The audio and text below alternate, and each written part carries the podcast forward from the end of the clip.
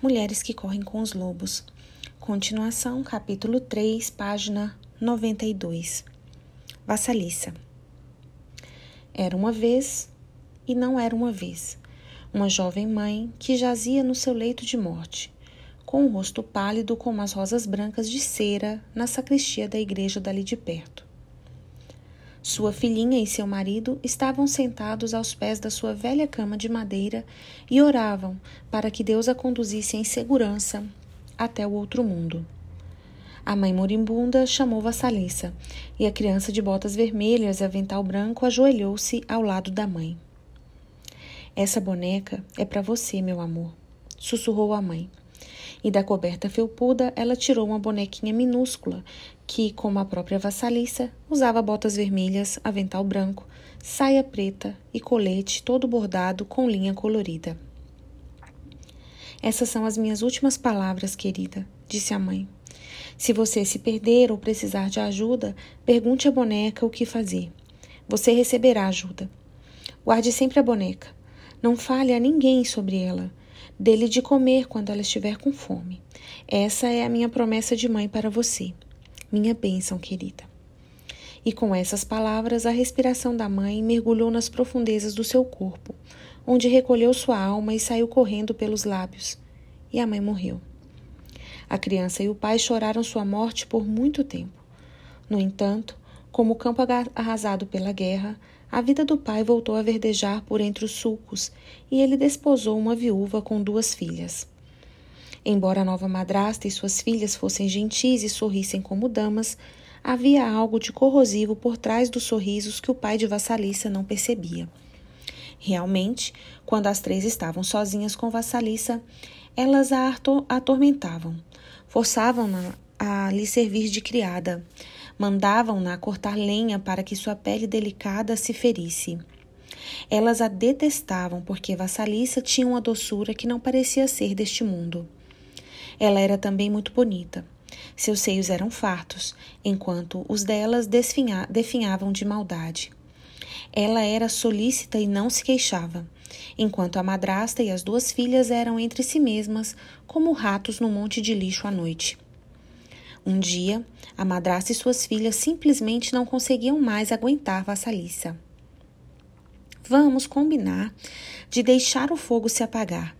E então vamos mandar Vassalissa entrar na floresta para ir pedir fogo para nossa lareira, a Baba Yaga, a bruxa. E quando ela chegar até Baba Yaga, bem, a velha irá matá-la e comê-la. As três bateram palmas e guincharam como animais que vivem na escuridão. Por isso, naquela noite, quando Vassalissa voltou para casa depois de catar lenha, a casa estava completamente às escuras. Ela ficou muito preocupada e falou com a madrasta: O que aconteceu? Como vamos fazer para cozinhar? O que vamos fazer para iluminar as trevas? Sua imbecil, reclamou a madrasta. É claro que não temos fogo. E não posso sair para o bosque devido à minha idade.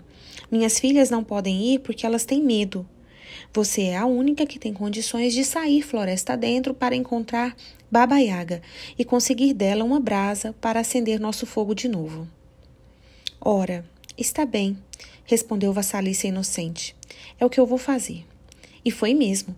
A floresta ia ficando cada vez mais escura e os gravetos estalavam sob seus pés, deixando-a assustada. Ela enfiou a mão bem fundo no bolso do avental e ali estava a boneca que a mãe ao morrer, havia lhe dado. Só de tocar nessa boneca já me sinto melhor, disse Vassalissa, acariciando a boneca no bolso. A cada bifurcação da estrada, Vassalissa enfiava a mão no bolso e consultava a boneca.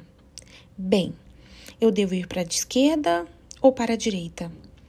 A boneca respondia sim, não, para esse lado ou para aquele lado e Vassalissa dava à boneca um pouco de pão enquanto ia caminhando, seguindo o que sentia estar emanando da boneca. De repente, um homem de branco num cavalo branco passou galopando e o dia nasceu. Mais adiante, um homem de vermelho passou montado num cavalo vermelho e o sol apareceu. Vassalissa caminhou e caminhou, e bem na hora em que estava chegando ao casebre de Baba Yaga, um cavaleiro vestido de negro passou trotando e entrou direto no casebre. e imediatamente fez-se noite. A cerca, feita de caveiras e ossos ao redor da choupana, começou a refugir com o fogo interno, de tal forma que a clareira ali na floresta ficou iluminada com uma luz espectral. Ora, Baba Yaga era uma criatura muito temível. Ela viajava, não num coche nem numa carruagem, mas num caldeirão com o formato de um grau que voava sozinho. Ela remava esse veículo com um remo que parecia um pilão, e o tempo todo varria o rastro por onde passava com uma vassoura feita do cabelo de alguém morto há muito tempo. E o caldeirão veio voando pelo céu, com o próprio cabelo sebento de Baba Yaga na esteira. Seu queixo comprido era curvado para cima e seu longo nariz era curvado para baixo, de modo que os dois se encontravam a meio caminho. Baba Yaga tinha um ínfimo cavanhaque branco e verrugas na pele adquiridas de seus contatos com os sapos. Suas unhas manchadas de marrom eram grossas e estriadas como telhados, e tão compridas e recurvas que ela não conseguia fechar a mão. Ainda mais estranha era a casa de Baba Yaga.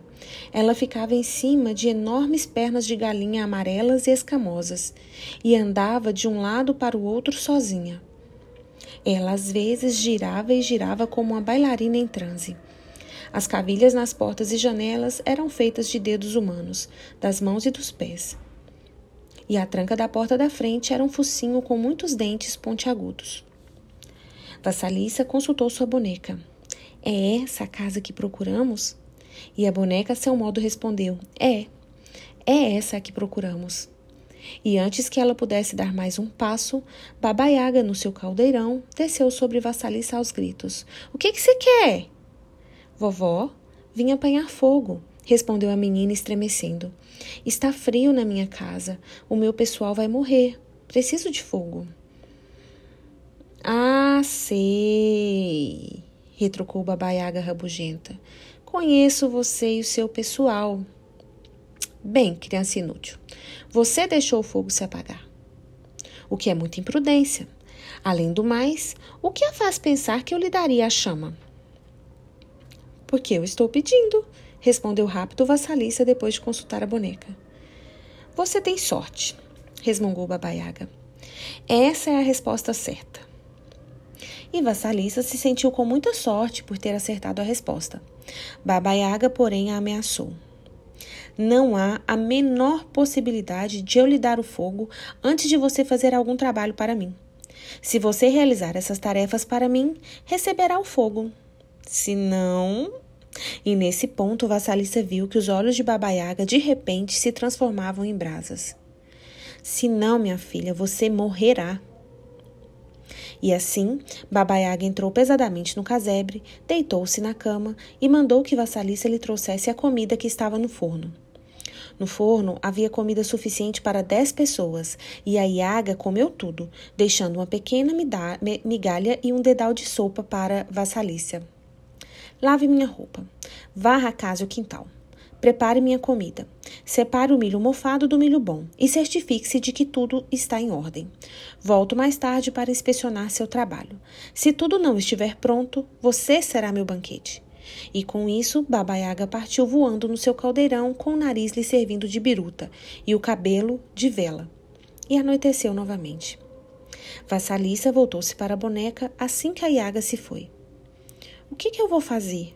Vou conseguir cumprir as tarefas a tempo? A boneca disse que sim e recomendou que ela comesse algo e fosse dormir. Vassalissa deu algo de comer à boneca também e adormeceu. Pela manhã, a boneca havia feito todo o trabalho e só faltava preparar a refeição. À noite, a Yaga voltou e não encontrou nada por fazer. Satisfeita de certo modo, mas irritada por não conseguir encontrar nenhuma falha. Baba Yaga zombou de Vassalissa. Você é uma menina de sorte.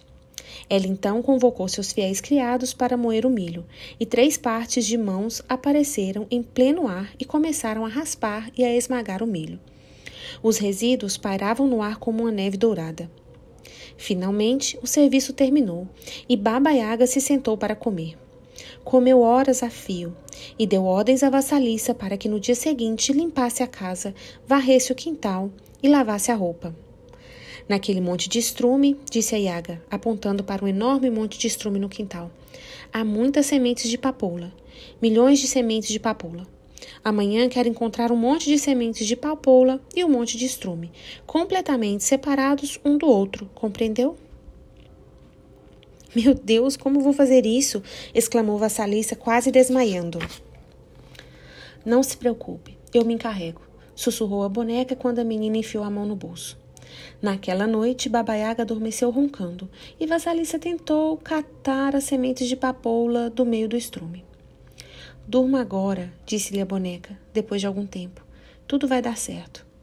Mais uma vez, a boneca executou todas as tarefas e, quando a velha voltou, tudo estava pronto.